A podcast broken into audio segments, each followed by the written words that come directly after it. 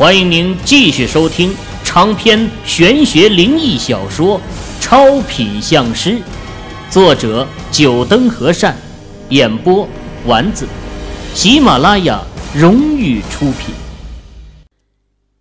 第三十四集。其实这种情况很常见。我们经常会发现，有些地方连续出现过很多的在某些领域扬名立万的人物。这些人除了自身的努力外，还有一个共通点，那就是他们居住的地方必然是一块风水宝地，而且他们死后也都喜欢葬回家乡。除了埋骨回乡的习俗，也是存在了埋在风水好的地方泽应后人的想法。秦师傅，既然你也确定这是块宝地，那又怎么会出现煞气呢？我再仔细看看。秦宇拿着一支笔，在一张空白的纸上，眼睛盯着显示器上的地图，手不停的滑动。不一会儿，一条高低起伏的线条出现在纸上，如同股票的涨幅曲线一般。接着。秦宇又在线条的一些节点上标示出一些文字，或者画上一个个圈。一旁的李卫军和张华看得莫名其妙，不过他们都没有打扰秦宇，而是选择默默的等待。这里，秦宇的笔尖在一处曲线的最低点猛点了几下，喃喃自语。龙翻身，好好的怎么会龙翻身呢？真是奇怪。秦宇用手操作鼠标，在地图上的某一点点开，地图上立刻显示这一点附近区域的建筑。这是一片工业园区，离秦宇现在的工地不是很远。呃，秦师傅，这是附近的工业园。里面有不少的工厂，怎么了？这和咱们这里的煞气有关系吗？李卫军眨巴了下眼睛，问道：“有关系。如果我没猜错，问题就是出在这片工业园区。你们过来看。”秦宇招呼李卫军和张华上前，指了指白纸上画的曲线，说道：“这条就是白云山路的龙脉走向。”这龙脉前面都没问题，你们看这个点，这个点是龙脉的最低点，也就是龙脉走势最低的地方。呃，龙有高低起伏，这有低点不是很正常吗？李卫军望了眼秦宇，说出了看法。关于龙脉这东西啊，他请的风水专家也和他说过，龙脉有高低起伏，这是很正常的事情。不错，龙脉是有高低起伏，可一般一条龙脉的起伏都不会太大。龙高势必要低头，龙低势必要翻身。不论是龙抬头还是龙翻身，风水学中来说都不是好的征兆啊。风水学中有一种说法，叫做阴龙阳寿，指的是我们活人受的是阴龙的龙脉滋养。白云山路这前面一段都是阴龙，只有到了这一处突然翻身形成阳龙，阳龙阴寿是为死人准备的。这一个好好的活人居住之地，硬是变成了死人埋骨宝穴，不出问题才怪呢。那该怎么办呢？听到秦宇的解释，李卫军变色。要真是这样的话，他这个开发项目就算是毁了。这前期的投资就算全部打了水漂了，谁会愿意到适合死人居住的地方买房子开商铺啊？先去那工业园区，找到这龙脉翻身的根源，再想办法。可惜呀，可惜什么？啊，没什么。秦宇摇了摇头，他是想起了被偷的寻龙盘。要是寻龙盘还在的话，循着龙脉去找出龙翻身的原因，倒会容易得多。那秦师傅，我们现在就过去吗？嗯，现在就走。秦宇也很好奇，到底是因为什么原因导致了龙翻身？要知道，一条龙脉形成后，一般阴阳属性是固定的，要想让龙翻身，实在不是一件简单的事情。工业园区离着不远，几人上了李卫军的大奔，才开了十多分钟，就到了工业园区的门口。奔驰车没在门口停留，直接行驶了进去。这块工业区占地百亩，是比较早的老工业区，有一些建筑房都年久失修了，还是用的九十年代的那种带一条条钢筋的木窗。在寸土寸金的广州市内，还有这么一个工业园，秦宇觉得实在是不可思议。似乎是看出了秦宇的疑惑，李卫军开口解释道：“秦师傅，这个工业园区是属于日本商人的，因为当时的政府不知道广州未来的发展速度，把这块地卖给了日本商人。这些建筑都是日本商人建筑的，如今虽然比较破旧，但是因为合同还没有到期，关系到国际关系，政府也不好强拆呀。”政府啊，强拆永远只是针对内部。秦宇的嘴角露出一抹嘲讽，这个完全跟不上时代的工业园区，竟然还能在市区存在，原因仅仅是因为对方是外国人。要是换成是中国人的话，早一个大帽子扣下来，强行拆除了。师傅，停一下车。当奔驰车行驶到一栋建筑前，秦宇突然开口朝司机喊道：“下了车。”秦宇仔细观看眼前的这栋建筑，这是一栋有别于常规建造风格的建筑，整体如一柄尖刀，上窄下宽，而且这栋建筑还没有窗户，从一层到顶层全身水泥墙。哎，这栋建筑是干什么用的？怎么这么奇怪？此刻不只是秦宇，就连李卫国、张华几人都看出了这栋建筑的诡异之处，有违一般的建筑常识。咱们过去看看。这栋建筑啊，似乎是荒废了很久，两道铁门被一把大锁紧锁着，锁上都已经有一些铁锈。可以肯定，很久没有人打开过这道锁。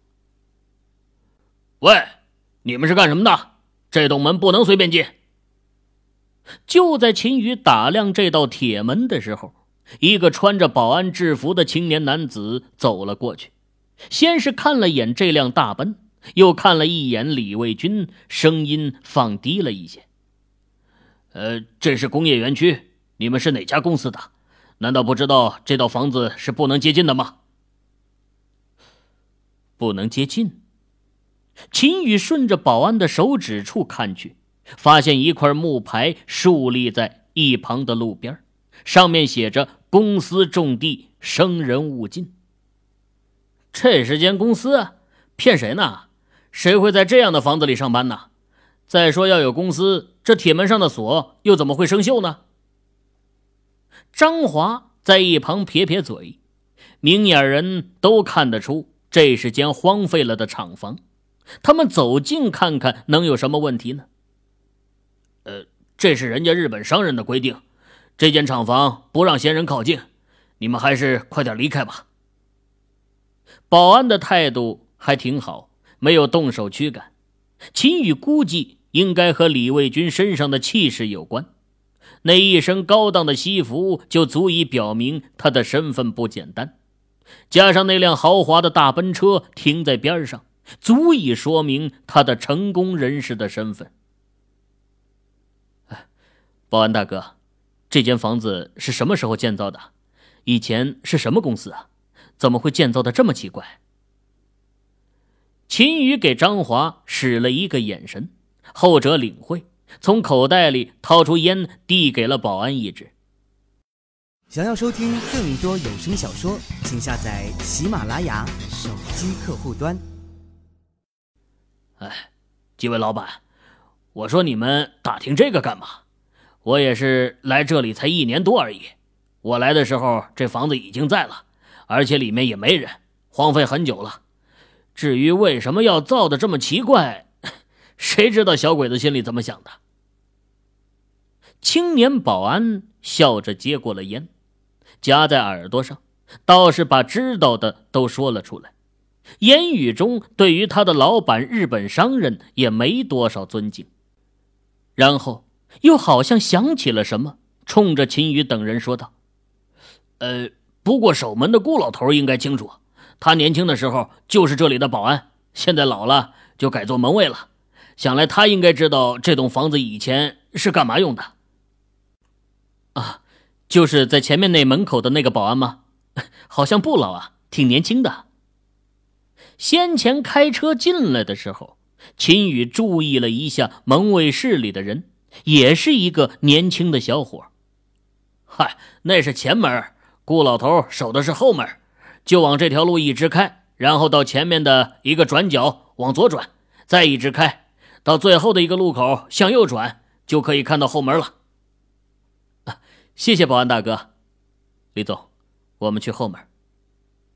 一伙人又继续上了车，车上张华忍不住问道：“小雨，你看出什么了？龙翻身和这栋房子有关？”“嗯，有很大的可能。”秦宇点点头，又开口朝李卫军说道：“李总，能查到这家工业园区那个日本开发商的资料吗？”应该能。李卫军自信的答道，也没有问秦宇为什么要调查这日本开发商，直接拿起手机拨了个电话出去。电话里和谁交代了几句，就挂掉了。小雨，这这又和开发商有什么关系啊？表哥，应该知道龙脉的作用吧？秦宇没有回答，反而反问了一句。当然知道啊，就这广州市，我就听人家说有好几条龙脉相会，才造就了广州人杰地灵的繁华都市啊。不错，龙脉往大的方向说，关系到一个民族的发展；往小的方向说，养育着一方土地上的人。可以说，一条龙脉的存在对于这块土地上生活的人至关重要。龙脉出了事儿，遭到破坏，那么受害的。就是龙脉附近的人。再有，那日本商人建造一栋这么古怪的厂房干嘛？位置又恰好是在龙脉之上，这么多的巧合，要说没有猫腻，还真难让人相信呢。秦师傅，你的意思是说，日本人有意破坏广州市的龙脉？李卫军变得正色起来。他是个土生土长的广州人，这龙脉要说遭到破坏，首当其冲的就是他们这些本地人。当下神情变得难看起来。啊，咱们先去问问那位门卫，再确定是不是对方有意为之的。而且要破坏龙脉也不是那么容易的，对方应该还有暗中的手段，我们没有发现。几人不再说话，没一会儿，车子就行驶到了后门。果然有一个老头坐在门边，惬意的听着收音机。大爷你好，你姓顾是吧？我是姓顾，你们是？顾老头的普通话夹杂着明显的粤语，还好。秦宇小时候受港片的熏陶，对于粤语一些常用的词儿也听得懂。啊，我们是来找你打听点事儿，就这工业园区那栋尖刀一样的房子，大爷你有印象吧？秦宇朝大爷的耳朵凑近了点大声说道：“啊，你说的是那栋刀楼啊？”这栋楼是我当初刚来的时候，在这里当保安，他们开始建造的。大爷的回话让秦宇一伙人眼睛一亮，把这楼叫做刀楼也挺贴切的。当下，秦宇继续对大爷说：“大爷，您能给我们详细说说这刀楼的事情吗？”后门啊，人比较少，也没有什么车辆路过。顾大爷倒是空闲，几人进了他的门卫室。门卫室有两间房，那里是一间卧室，外面一间，也只是摆了一张桌子。不过倒是有不少椅子，秦羽四人也都能各自坐下。哎呀，说到那刀楼啊，我的印象还真是深呐。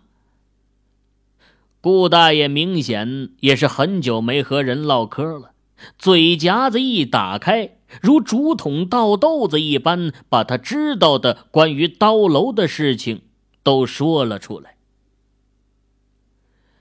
工业园区是八四年建成的，顾大爷当年就在这里当保安，那时候还没有刀楼，刀楼是后来在零三年的时候另外动工的。说到刀楼的动工啊，顾大爷一直有一个疑问：建筑这刀楼的时候，附近一块区域都全部用铁丝网给围了起来，里面的工人从来不出来，吃睡都在里面搭的帐篷内。而且一般的楼房都是先建好楼，再进行内部装修的，可这刀楼盖到一层的时候就不动了。倒不是工人们不干活了，每天顾大爷还是能看到一群工人在刀楼内进进出出，甚至啊，还有斗车推着一车车的土出来，这土啊，足足堆得有三层楼高。说到这，顾大爷的脸上流露出一种惊悸的神色，神秘兮兮地说：“哎，你们一定不知道，建这刀楼。”还发生过恐怖的事情呢。我记得那天晚上十二点左右，我正巡逻完整个工业区，回到宿舍打算睡觉，突然感到一片光亮从窗外传来，紧接着就是一道惊雷在窗外炸响。这声音呢，就好像雷就在窗外，震得耳朵都感觉聋了。顾大爷赶忙推开窗户，结果就发现那栋建了刀楼唯一的一层顶端冒着缕缕黑烟，接着就是一群人从楼里冲出来。从竖立在外面的强光路灯下，他清楚的看到那些人中间抬着几个人，抬进了车里，呼啸而去。莫不是被雷劈到了？顾大爷心里纳闷儿不过也没有怎么在意。这被雷劈的情况虽然少，但是也不是没有可能。只能说这群人运气不好。只是这种怪事连续发生了三天，而且这雷也奇怪，只有一道，也没有下雨什么的，就这么凭空出现。顾大爷和他的同事们都觉得这事情有点不正常。每一次惊雷过后啊，都有人被人从楼里给抬出来。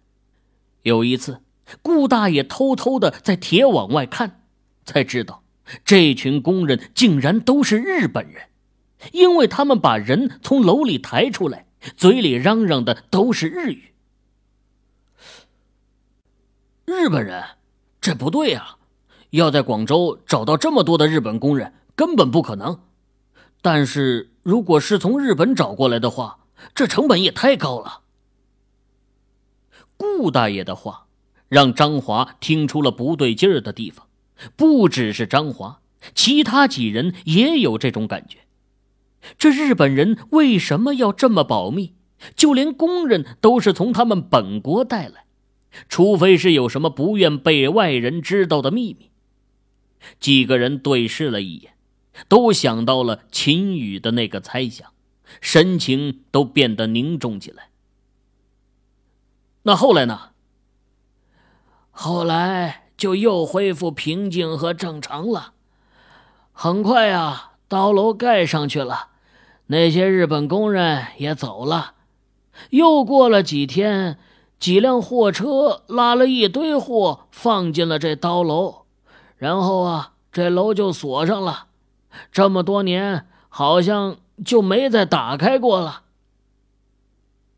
听完顾大爷的话，李卫军和张华都把眼光投向秦宇。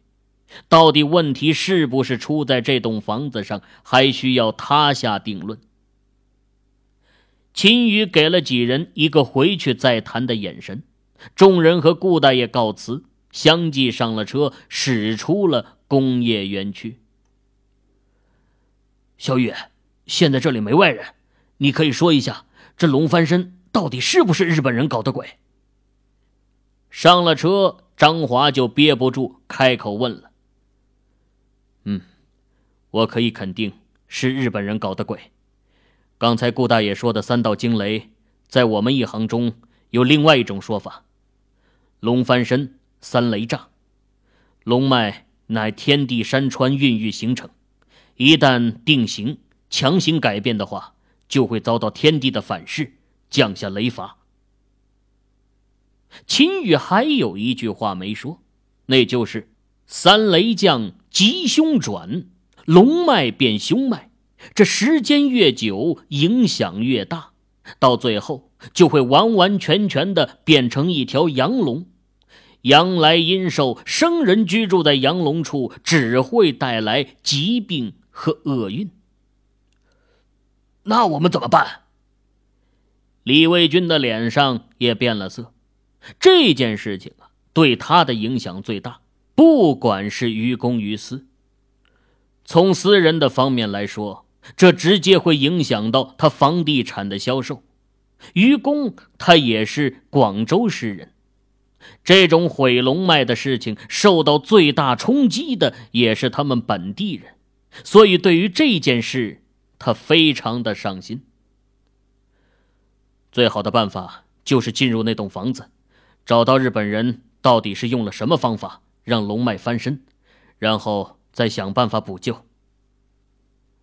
哦，李卫军点了点头，刚要再说话，手机铃声响起，看了眼号码，直接接通了。啊，查到了，行。你说，我听着。李卫军对着手机说道。随着手机对面的人声音不断传来，李卫军的眉头逐渐皱起，到最后眉宇皱成了一个川字。好了，我清楚了。